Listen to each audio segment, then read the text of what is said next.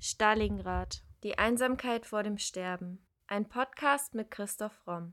Der Autor spricht über historisch-politische Themen rund um Stalingrad und den Zweiten Weltkrieg.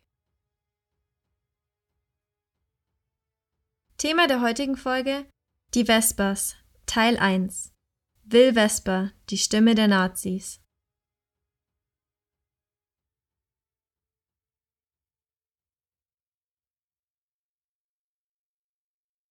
Sechs Jahre nur und dem Wunder gleich stieg aus dem Schutte das neue Reich. Ein Reich des Friedens, ein Reich in Waffen, von einem gewollt und von einem geschaffen. Kein Blut für Deutschland vergossen, ist im Sand geflossen. Für das größere Reich sind alle die vielen gestorben. Ihr Tod hat ewigen Sinn und Frucht erworben. Deutschland ist entsühnt, seine Ehre rein.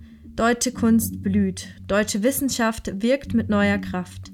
Deutscher Glaube wirft in die Welt einen hellen Schein. Es ist wieder höchste Lust, Deutscher zu sein. So schreibt Will Vesper zum 50. Geburtstag des Führers am 20. April 1939. Vesper war einer der erfolgreichsten Autoren im Dritten Reich. Was machte ihn so relevant? Will Vesper wurde am 11. Oktober 1882 in Barmen geboren und starb am 11. März 1962 auf seinem Gut Triangel. Er war ein deutscher Schriftsteller, Literaturkritiker und Nationalsozialist.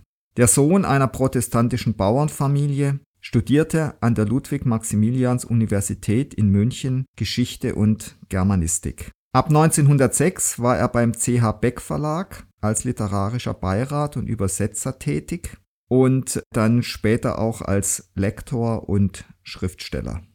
Er heiratete zunächst Käthe Wentig, die Schwester des späteren Höri-Künstlers Walter Wentig, und sie illustrierte einige seiner Werke, zum Beispiel Die Ernte aus acht Jahrhunderten deutscher Lyrik zwischen 1906 und 1908 herausgegeben. 1913-14 verbrachte er in Florenz und im Ersten Weltkrieg nahm Vesper von 1915 bis 18 zuerst als Infanterist und gegen Kriegsende als wissenschaftlicher Hilfsarbeiter im Generalstab teil. 1919, nach Ende des Krieges, zog er mit seiner ersten Frau nach Meißen. Nach einer zweijährigen Tätigkeit als Leiter des Kulturteils der Deutschen Allgemeinen Zeitung betätigte sich Vesper von 23 bis 43 als Herausgeber der Zeitschrift Die schöne Literatur die dann ab 1930 den Titel erhielt Die neue Literatur und zur führenden NS-Literaturzeitschrift wurde. Im Gau Sachsen wurde Vesper zudem Landesleiter der Reichsschrifttumskammer. Daneben veröffentlichte er eigene Romane, Erzählungen und Gedichte.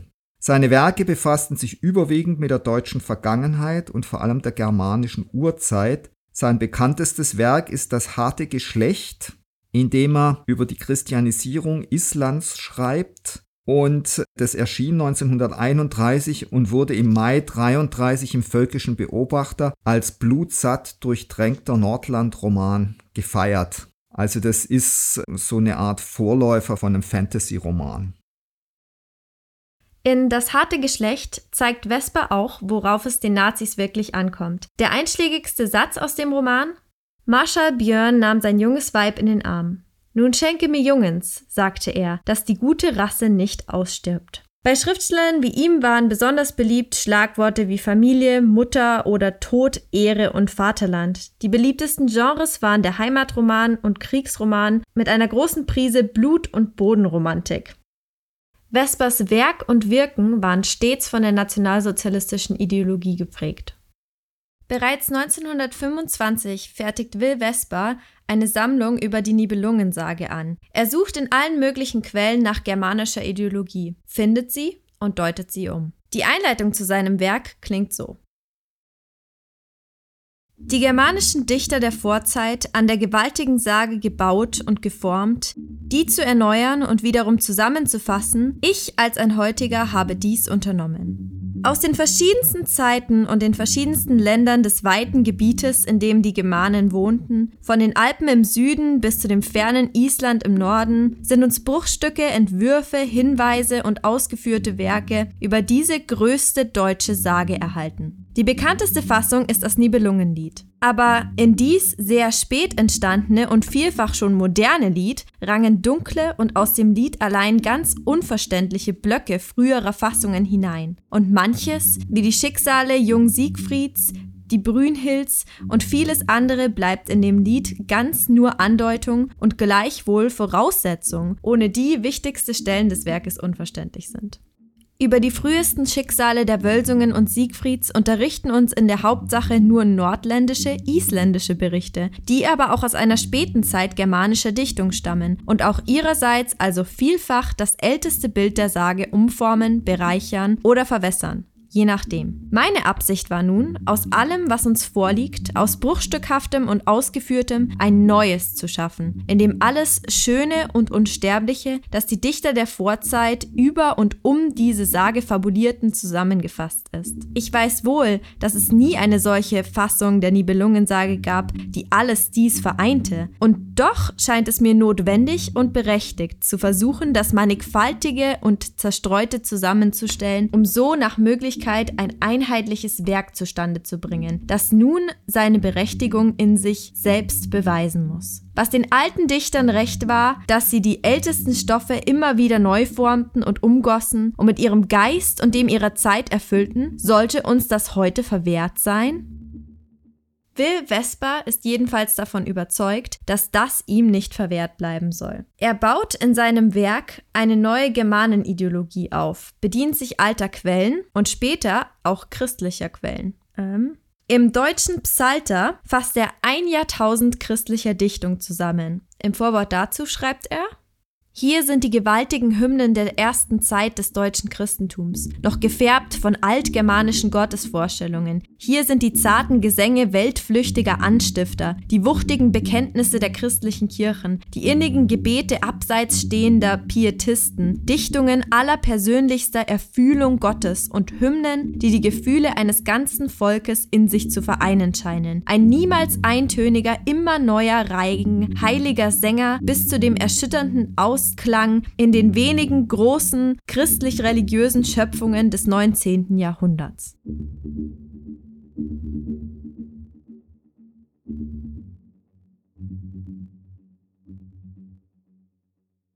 Aus den Worten Vespers geht hervor, wie sehr er versucht, aus den verschiedensten Quellen ein vereintes Volk zu konstruieren. Ein Volk, das nach den Germanen geformt ist und in der Ideologie der Nazis endet.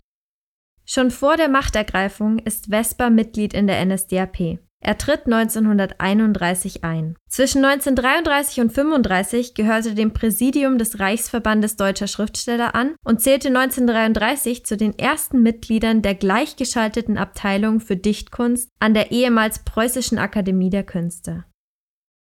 An der Preußischen Akademie der Künste werden Schriftsteller wie Thomas Mann, Leonhard Frank und Alfred Döblin ausgeschlossen und dafür rücken dann Vesper und neben ihm Friedrich Blunk und Hans Grimm, der unter anderem das Buch Volk ohne Raum verfasst hat, in die Dichterakademie ein. Und Vesper nimmt dort auch aktiv an den Vorbereitungen zu den Bücherverbrennungen teil. Am Abend des 10. Mai 1933 versammelt sich die Studentenschaft, teilweise in SA- und SS-Uniformen, in Dresden. Rektor Oskar Reuter, Mitglied der NSDAP, viele Professoren, Abgesandte von Behörden und Pressevertreter sind zugegen. Will Vesper, Gau-Obermann des NS-Reichsverbandes deutscher Schriftsteller führt zunächst das Wort. In seiner Rede verunglimpft der SchriftstellerInnen, indem er ihnen niedrigste Instinkte unterstellt und ihnen fremdstämmiges, antideutsches, bolschewistisches und nihilistisches Gedankengut vorwirft.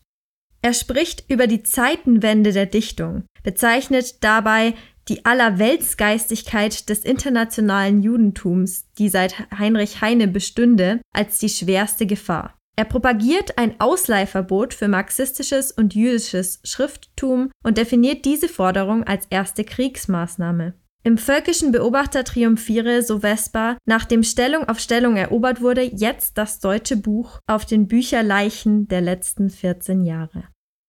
Nach seiner Rede marschierten alle Teilnehmer in einem Fackelzug geschlossen zur Bismarcksäule auf der Recknitzhöhe. Auf einem großen Scheiterhaufen verbrannten sie neben marxistischen Schriften, Dokumenten der SPD und Büchern von Schriftstellern wie Erich Kästner, Remarque, Heinrich Mann, Kehr und Tucholsky auch viele weitere wichtige Bücher und Schriften. Zur selben Zeit fanden ähnliche Bücherverbrennungen in ganz Deutschland statt, so zum Beispiel auch in Berlin, wo Goebbels persönlich die Eröffnungsrede hielt. Wir haben unser Handeln gegen den undeutschen Geist gerichtet. Übergebt alles Undeutsche dem Feuer gegen Klassenkampf und Materialismus für Volksgemeinschaft und idealistische Lebensauffassung. Ich übergebe dem Feuer die Schriften von Karl Marx und Kautsky gegen Dekadenz und moralischen Verfall, Fürzucht und Sitte in Familie und Staat. Ich übergebe dem Feuer die Schriften von Heinrich Mann, Ernst Gläser, Erich Kästner gegen Gesinnungslumperei und politischen Verrat für Hingabe an Volk und Staat. Ich übergebe dem Feuer die Schriften des Friedrich Wilhelm Förster gegen seelenversetzende Überschätzung des Triebslebens für den Adel des menschlichen, der menschlichen Seele. Ich übergebe dem Feuer die Schriften der Schule Sigmund Freud. Seinen größten Einfluss auf die Literatur hatte Vesper als Landesleiter der Reichsschrifttumskammer. Die Reichsschriftumskammer wurde am 1. November 1933 im Zuge der ersten Verordnung zur Durchführung des Reichskulturkammergesetzes gegründet. Sie bildete eine von sieben Einzelkammern unter der Leitung von Josef Goebbels und seiner Reichskulturkammer. Sie umfasste sechs Abteilungen. Die erste diente der Verwaltung, die zweite der beruflichen, rechtlichen und sozialen Betreuung der Schriftsteller, die dritte dem Buchhandel, die vierte den literarischen Vereinen und Vortragsveranstaltungen, die fünfte den öffentlichen und fachlichen Bibliotheken und die sechste der Befassung mit den Handbüchern und Nachschlagewerken. Die RSK sollte der Freihaltung des Schrifttums von ungeeigneten und unzuverlässigen Elementen dienen. Damit war sie auch für die Säuberung von allen artfremden und volksschädlichen Schriftstellern verantwortlich und wirkte entscheidend bei der Gleichschaltung der deutschen Literatur mit. Um ihren Beruf weiter ausüben zu können, hatten alle im Literatursektor Tätigen laut Anordnung vom 30. Juli 1934 eine Mitgliedschaft in der RSK nachzuweisen. Die wurde natürlich nicht an Personen vergeben, die den sogenannten ARIA-Nachweis nicht erbringen konnten oder in irgendeiner anderen Art und Weise gegen die nationalsozialistische Ideologie verstoßen hatten. Für mit der NS-Kunstpolitik nicht konform gehende Literaten gab es im NS-Regime kaum eine Möglichkeit zur Fortsetzung ihrer Arbeit. Sämtliche Veröffentlichungen im Deutschen Reich wurden von der RSK kontrolliert. Der Autor Anatole Renier schreibt über Vesper. Die Berufung Will Vespers in die Reichsschriftungskammer war selbst bei nationalen Autoren umstritten. Als Herausgeber der Zeitschrift Die Neue Literatur sieht er sich selbst als schärfste Waffe in der Durchsetzung nationalsozialistischer Inhalte, als gnadenlosen Kämpfer gegen alles Undeutsche, zersetzende Jüdische, als eine Art Kontrollinstanz in Sachen Gesinnung.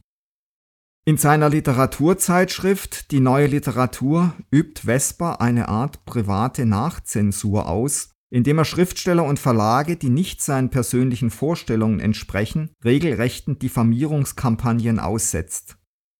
Er zieht dann allerdings auch gegen sogenannte Kollegen vom Leder, zum Beispiel gegen Alfred Rosenberg, aber auch gegen andere äh, nationalsozialistische Schriftsteller. Und das wird dann selbst Goebbels zu viel und Vesper verliert dann den Rückhalt unter den Kollegen.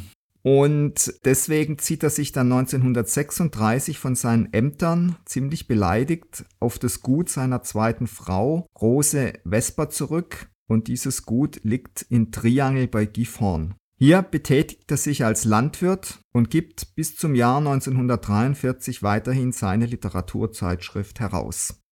Er stellt sich weiterhin allerdings in den Dienst der nationalsozialistischen Propaganda und polemisiert besonders aggressiv gegen Schriftstellerkollegen, vor allem gegen Exilanten. Im Februar 37 hetzt er unter anderem gegen den Verlag Dr. Rolf Passer, früher Epstein, der so Vesper, die schlimmsten deutschen Hasser wie Ursidil und den üblen Geschichtsfälscher Tschuppik verlegt und Werke voll Fäulnis und Niedertracht nach Deutschland schmuggelt. Nach dem Krieg wurde Vesper in einem Entnazifizierungsverfahren von der Spruchkammer als minder belastet eingestuft. Thomas Mann dagegen notiert am 5.5.45 in sein Tagebuch, es sind aber rund eine Million, die ausgemerzt werden müssten. Meiner Meinung nach gehören Menschen wie Haushofer, Joost und Vesper dazu. Vesper wurde nicht mit Berufsverbot belegt, im Gegenteil, er war bald nach Kriegsende als Herausgeber für den Bertelsmann Verlag tätig. Er engagiert sich weiter in rechtslastigen Kreisen durch Lesungen und Dichtertagen, zum Beispiel bei Hans Grimm in Lippolsberg sowie auf dem Gut seiner Frau in Triangel bei Gifhorn. Will Vesper ist besonders interessant im Verhältnis zu seinem Sohn Bernward. Beide sind Schriftsteller, aber sehr unterschiedlich. Über das Verhältnis der beiden sowie Bernward Vesper im Allgemeinen erfahrt ihr in der nächsten Folge mehr. Das war Folge 89 unseres Podcasts Stalingrad, die Einsamkeit vor dem Sterben. Vielen Dank fürs Zuhören. Wenn euch unser Podcast gefällt, würden wir uns sehr freuen, wenn ihr uns mit dem Kauf unserer Bücher unterstützt.